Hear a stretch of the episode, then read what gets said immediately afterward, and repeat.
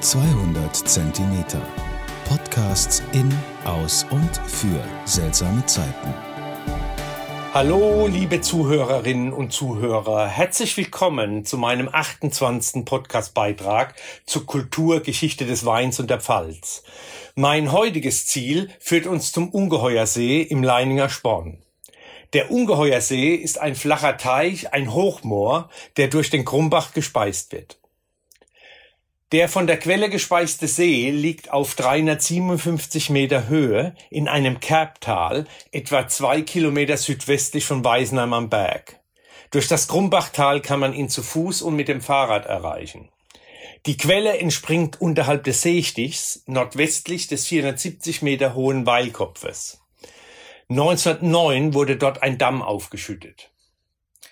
Der Ungeheuersee ist wasserstandsabhängig und hat in den letzten Jahren durch die trockenen Sommer meist einen sehr niedrigen Wasserstand bis zu einer kompletten Trockenlegung großer Teils des Sees.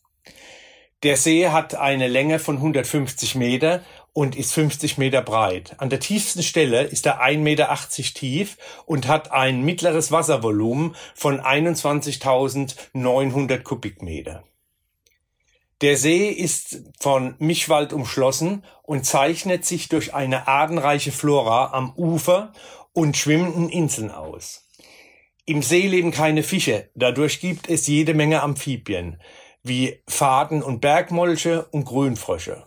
Auch die Ringelnatter wurde hier öfters beobachtet und der Zwergtaucher ist hier als regelmäßiger Brutvogel anzutreffen.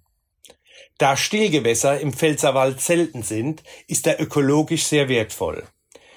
Der Ungeheuersee ist seit 1930er Jahren Pfälzer Naturdenkmal und steht unter Naturschutz. Direkt neben den See betreibt der Pfälzer Waldverein eine Wanderhütte, die mittwochs und sonntags sowie an Feiertagen geöffnet ist. Bänke und Tische laden zu einer gemütlichen Rast mit Blick auf den See ein. Nicht nur wegen der Schönheit der Natur, auch wegen seiner fantasieanregenden Namens Ungeheuersee lockt er so manchen Wanderer und Radfahrer an. Über das Krumbachtal ist der See auch sehr gut mit dem Fahrrad zu erreichen. Tatsächlich ranken sich aber Legenden und Sagen über dieses Hochmoor. Im Mittelalter erzählten sich die Bürger aus Weisenheim am Berg und Höningen, sie sagen von Waldgeistern, die um Mitternacht ihr Unwesen treiben, einer Waldfrau, die Kinder entführt. In Weisenheim, die Weisenheimer versenkten im Dreißigjährigen Krieg ihre Kirchturmglocke im See.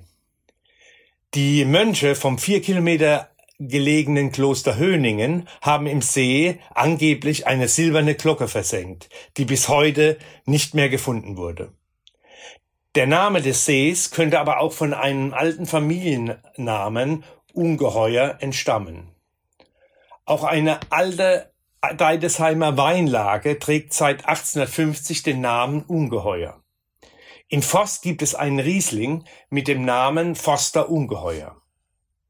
Im Mittelhochdeutschen um 1470 auch Ungehuber. Dies bedeutet neues oder nicht erschlossenes Land. Wahrscheinlicher ist aber, dass der Name von Unger für Waldweide und Heier für Gehege kommt. Tatsächlich wird der Teich 1599 erstmals als Viehtränke urkundlich erwähnt.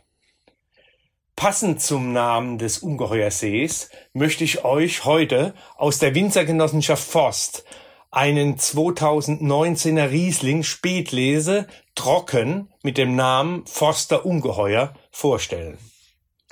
Vollreifes, süßliches Pfirsicharoma und eine mineralische Struktur gepaart mit einer präsenten, aber zarten Säure.